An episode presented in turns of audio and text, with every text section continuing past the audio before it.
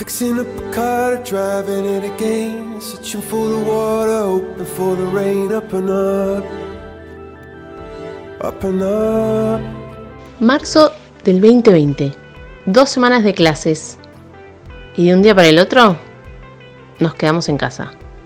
Arrancó la cuarentena, se cerraron las escuelas, pero nunca dejamos de enseñar. Acomodamos los escritorios, prendimos nuestras computadoras y nos empezamos a reinventar para poder continuar con este proceso de enseñanza y aprendizaje. Y así estamos desde hace más de 20 semanas.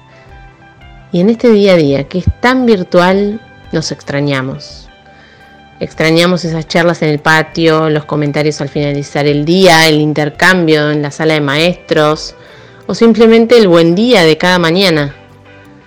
Desde este podcast buscamos eso que anhelamos, charlar entre nosotras, intercambiar sensaciones, reflexiones y todas esas miles y miles de preguntas que seguro tenemos dando vueltas en la cabeza. No estamos solas. Encendemos el micrófono como quien abre la puerta a la sala de maestros, se prepara un cafecito y se pone a charlar.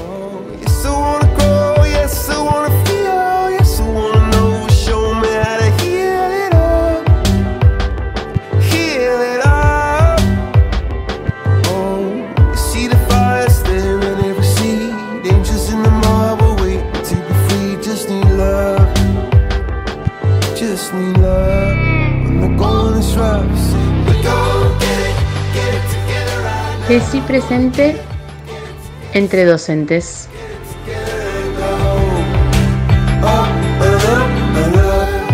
Bueno, en este primer episodio de Entre Docentes empezamos con tres maestras, grandes amigas y compañeras, que enseguida me dijeron que sí cuando les propuse este podcast. Así que vamos a empezar por conocerlas. Hola, mi nombre es Laura, soy docente de primaria desde hace unos 7 años, 8. Estoy en la ciudad de Ushuaia y trabajo con chicos de quinto y sexto grado. Además de ser maestra, soy mamá, soy hermana, soy amiga, soy un poco de todo. Mi nombre es Romina, soy seño de segundo. En octubre cumplo cuatro años como seño y me encanta manejar. Disfruto mucho, mucho manejar en la ruta. Hola, ¿cómo están? Mi nombre es Susana, soy maestra de grado, hace ya muchos, muchos años, casi unos 30 y un poquito más. Y sí, siempre quise ser maestra, así que bueno, pude cumplir mi deseo. Y acá en Ushuaia ya casi 20 años que, que vivo con mi familia y, trabajo en una escuela. Y en Buenos Aires también trabajé más de, de 11 años eh, en escuelas públicas. Pero sí es una profesión hermosa. Bueno, empezamos a charlar y ya vemos que tenemos diversidad en los años en los que ejercen la docencia, más antigüedad, menos antigüedad, pero seguramente ninguna de las tres estaba preparada o atravesó esta situación que estamos viviendo hoy, que este año de un día para el otro, sin anticipación ni mucho anuncio, tuvimos que empezar a dar clases desde nuestra casa. ¿Cómo se sienten dando clases virtuales desde sus casas?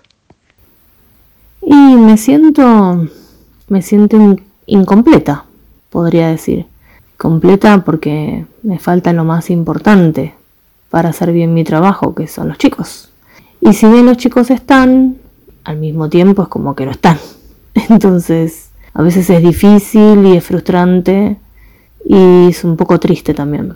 Em, pero, pero bueno, uno sigue y sigue dándolo todo y, y se generan cosas en esta virtualidad que asombran y que, y que te cambian un poco la perspectiva también. Así que es un poco difícil de describir cómo me siento desde casa. Uf, qué pregunta. Siento muchas cosas y siento cosas diferentes todos los días. Hay días que disfruto mucho estar en mi casa planificando en pijama y hay días que siento que necesito estar en la escuela con mis alumnos, escribir en el pizarrón, usar mis stickers, mis sellitos para corregir. Siento que, que necesito, muchas veces necesito atravesar la computadora para abrazar a mis alumnos. Siento que, que mi casa ya, ya me queda muy chica. Necesito abrir esa puerta con mi mochila para ir a, a la escuela a esperar a mis alumnos. Las clases desde casa, bueno, como todo, al principio una novedad, amigarse con el formato de las Meet, todos los trabajos y bueno, ver a los chicos a través de pequeñas ventanitas.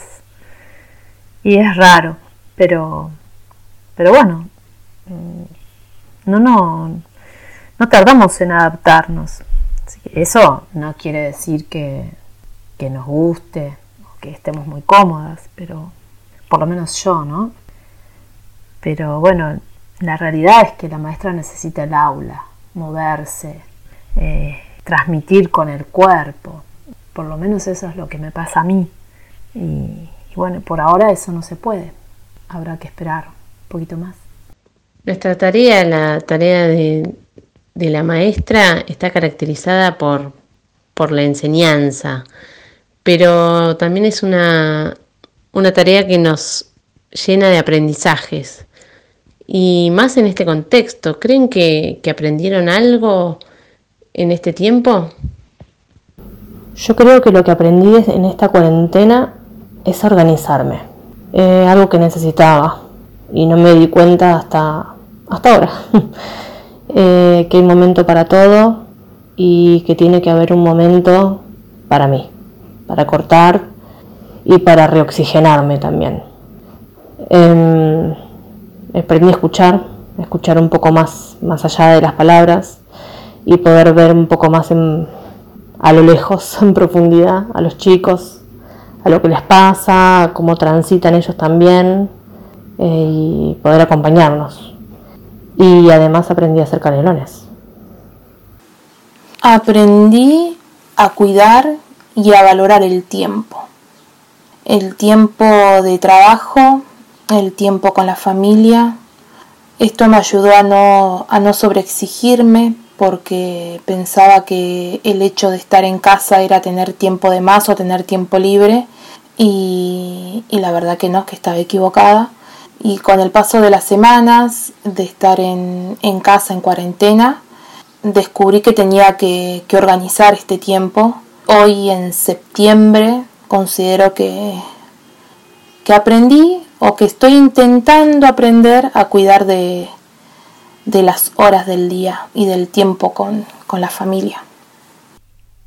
Y esta cuarentena nos puso en otro lugar, nos puso en el lugar de la paciencia, de la espera, un poco de incertidumbre. Pero bueno, hay, eh, por ejemplo, los esenciales, los llamados esenciales, a, esas personas las puso en un ritmo demasiado acelerado. No sé si tuvieron tiempo de, cultivar la paciencia o, la espera. Eh, no les dio esa oportunidad. Y en cuanto a la naturaleza, creo que sí, descansó. En esta cuarentena descansó un poco de, nosotros, de los humanos. El tiempo, qué, qué elemento con un rol tan protagónico y a la vez tan relativo en estos momentos de, de cuarentena, como cada uno lo vive de una manera diferente. Y si tuvieran que pensar el mayor desafío que tuvieron que afrontar en este, en este tiempo? ¿Cuál fue? Mi mayor desafío fue mezclar mi vida personal con mi vida laboral. La escuela versus mi familia. Em, eso fue lo más difícil, creo. Y también el aceptar que iba a ser inevitable, que no me podía enojar con la situación. Eso creo que fue lo más difícil para mí. Uf, un desafío, un desafío gigante tuve que enfrentar. Encontrarme en cuarentena, en una situación completamente diferente a lo habitual, a lo cotidiano, y encontrarme con mi hija eh, en primer grado, con sus tareas, con sus demandas, y encontrarme con mi trabajo, mis tareas, mis demandas. Ese fue un gran desafío, un gran desafío poder organizarnos a nivel familiar. Y el mayor desafío sigue siendo la incertidumbre, me parece. Cómo seguirá todo, cómo nos adaptaremos a las nuevas normas, cómo estará todo a nuestro alrededor. Y, y bueno, el poder reencontrarnos, los abrazos. Bueno, creo que ese es un gran desafío que nos espera. Y poder ver a nuestros seres queridos, a aquellos que los tenemos lejos, eh, no vemos la hora de reencontrarnos. Sin duda, grandes, grandes desafíos, ya algunos superados y otros todavía en pie, como la espera del, del reencuentro. Pensemos ahora en situaciones insólitas, en esos momentos divertidos que, que nos, trae, nos trae todo este contexto nuevo y, y también virtual. ¿Tiene alguna anécdota como para compartirnos y reírnos un poco? La verdad que momentos divertidos tengo varios de esta cuarentena, pero uno que se me viene en la cabeza ahora que no fue quizás hace mucho, fue un día que estábamos en videollamada con los chicos y estaba también mi compañera y estábamos eh, charlando y nos contaban los chicos eh, qué, teclas teníamos que tocar para silenciar el micrófono y eso. Y yo le digo, ay, chicos, díganme cuál era el de silenciar con el teclado. Y me dijeron, control, algo, control B creo. Y me, me hicieron salir de la llamada. Me hicieron cerrar la llamada y vuelvo a entrar. Y me lo estaban haciendo de chiste, obvio. Y me lo hicieron por segunda vez. y por segunda vez apreté no sé qué cosa, me dijeron que apriete y yo fui apreté. bueno, dos veces, tres veces no me pasó. Sí, situaciones insólitas, sí, muchas, muchas, pero mm, puedo compartir dos. La primera fue que mis alumnos no se dieron cuenta y debo decir que yo tampoco me di cuenta hasta que me saqué el guardapolvo que había dado clases con el pijama puesto. Un pijama a rayas de colores que tenía aspecto de pijama, pero bueno, mis alumnos no se dieron cuenta y me di cuenta yo cuando me saqué el guardapolvo. Esa fue una situación. Y la segunda fue que me pasó de despertar a mi hija para que se bañe, desayune, se siente frente a la computadora para tener su videollamada con la seño y nadie se conectaba. Nadie se conectaba y bueno, me voy a fijar en sus horarios, a ver si era más tarde. No, y resulta que ese día ella no tenía videollamada a la mañana. La que tenía videollamada era yo. Así que sí, me pasó muchas veces de confundir los horarios de mi hija con los míos. Pero ya me organicé, ya me organicé. Anécdotas, bueno, debe haber varias en tantos meses graciosas, así que que me haya ocurrido con, me acuerdo las primeras caminatas que ya nos dejaban salir después de la cuarentena estricta, salimos a caminar y con el barbijo puesto, obviamente. Y bueno, me lo estoy acomodando entre el gorro, la, la bufanda, eso, y se me cae el barbijo, se me hinchaste el barbijo y me lo agarra un perrito que estaba por la cuadra ahí. Y bueno, ya nos venía jugando el perro. Cuando se me cae el barbijo, el perro se lo lleva y este, no me lo, corriendo detrás del perro, no me lo quería devolver. Así que bueno, eh, esa fue la, la, caminata más cortita de mi vida porque el perrito después lo largó porque lo llamó el dueño y, y bueno, agarré el barbijo, pero tuve que volver a casa después de, de esa situación dije, bueno, a procurarme otro barbijo, a tener más de uno. uno solo no, no podía ser. Así que bueno, me acuerdo de, de, esa que fue una de las primeras. Después, bueno, debe haber varias, varias más, habría que anotarlas. Sí, creo que deberíamos ir haciendo un buen registro de todas estas situaciones tan insólitas y que seguramente nunca imaginamos que íbamos a, íbamos a vivir, guardarlas como recuerdos que seguramente en unos años nos van a, nos van a traer mucha, mucha risa. Y pensando un poquito más en nuestros alumnos, en la escuela, si bien seguimos dando clases, los seguimos viendo de otra manera, pero la presencia sigue estando, seguramente hay muchas cosas que son irreemplazables. ¿Cuáles son esas, esas pequeñas o grandes cosas que extrañan de la escuela, del día a día, en las aulas? Extrañar, extraño un montón de cosas, un montonazo de cosas. Eh, por supuesto que los gestos, abrazos, besos, demostraciones de cariño de todas sus formas Em, tanto de ellos como mías también. Pero también extraño las mañanas, cuando arrancamos la mañana y están medio dormidos, que no quieren saber nada, y tienen un humor medio de perros, y se les empieza a pasar de a poco esos momentos extraño. Y extraño mucho la espontaneidad, la espontaneidad de, de ellos, de lo que pasa, de, no sé, esos accidentes graciosos que solemos tener esas cosas. Extraño un montonazo. Lo que más extraño es, es saltar a la soga. ¿sí? Extraño mucho saltar a la soga en los recreos. extraño mucho el abrazo de mis alumnos, eh, su beso de buenos días. Eh, extraño mucho abrazarlos. Y yo siempre les digo a ellos que, que extraño mucho usar mis sellitos, mis sellos para corregir, mirar sus cuadernos, estar al lado de ellos al momento de hacer, de hacer la tarea. Qué extraño de la escuela, extraño todo, todo, disfrutar la presencia con todos, todos los momentos, los buenos, los no tan buenos, los divertidos sobre todo.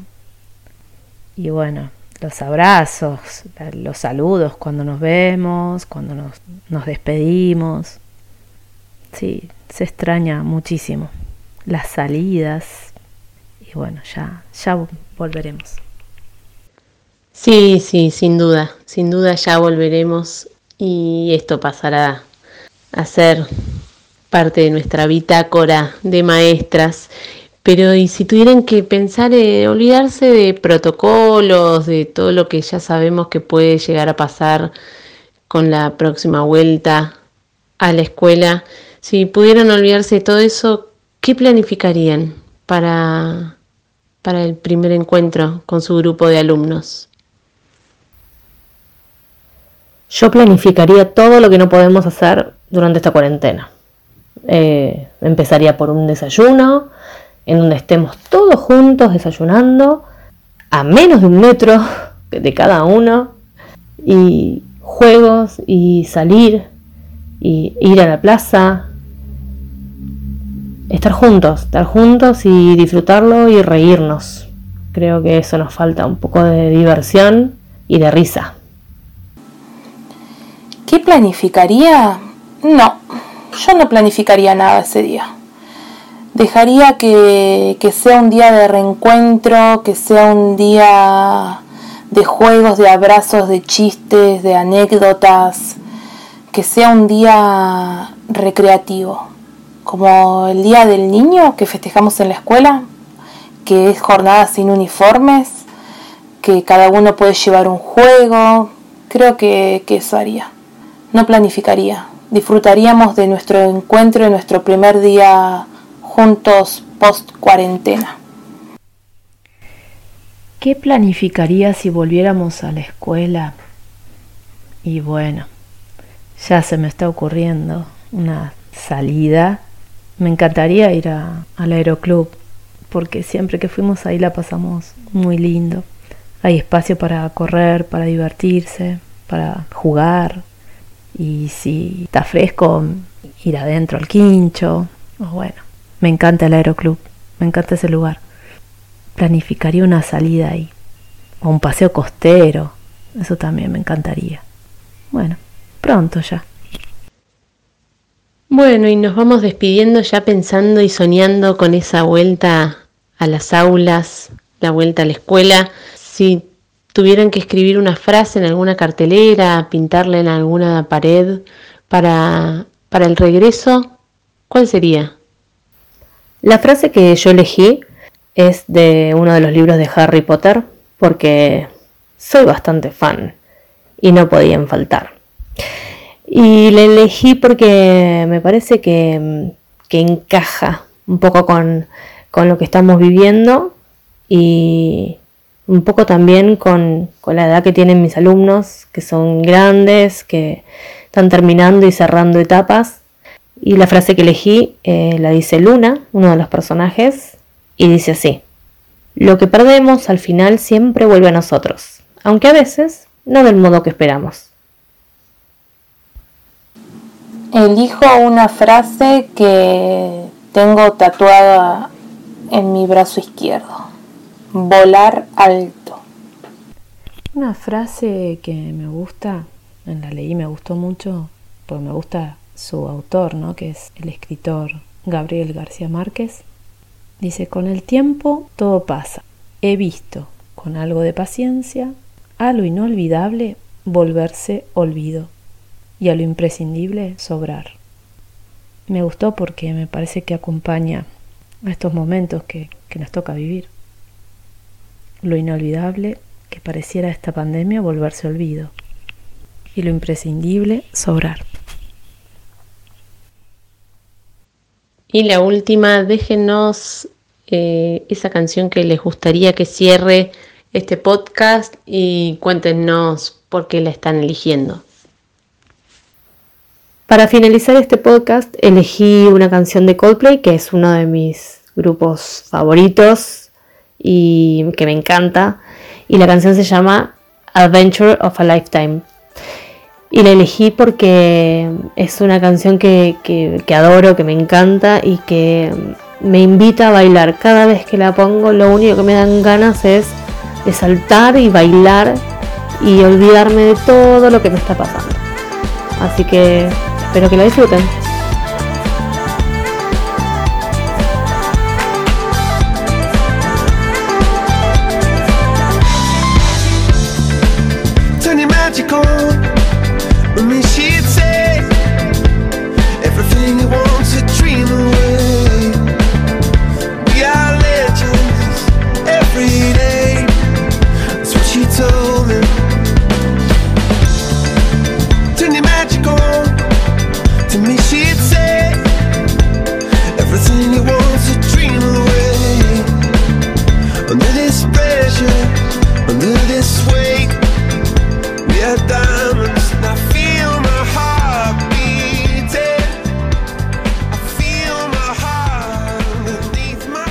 Yo cierro este podcast con el estribillo de Paisaje, la canción de Gilda.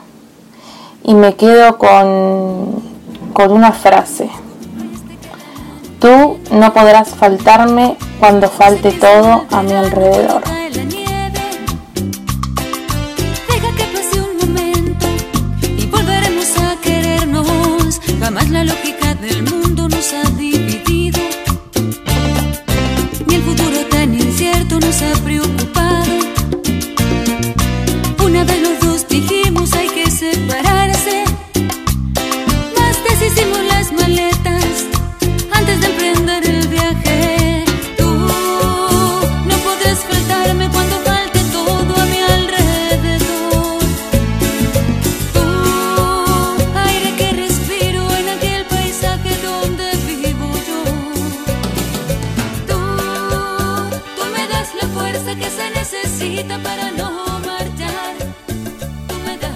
Una de mis favoritas, es una canción de Phil Collins eh, que se llama En mi corazón tú vivirás.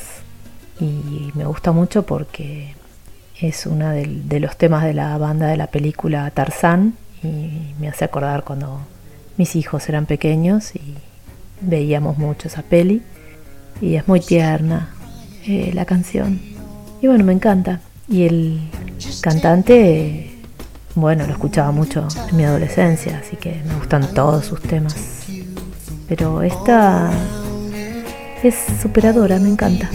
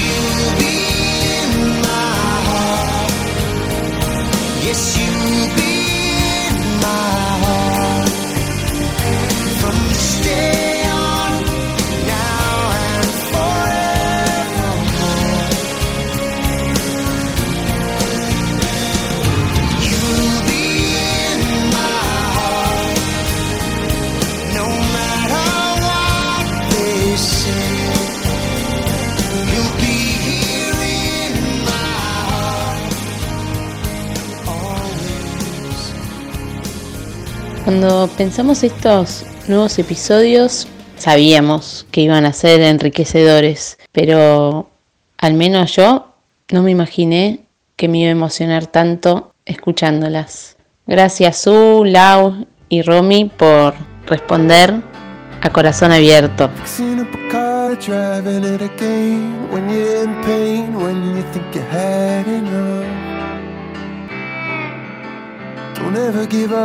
Cerramos así este podcast, convencidas que encontramos eso que anhelábamos. Charlar, reflexionar, compartir entre docentes. Seguiremos por este camino en el siguiente episodio.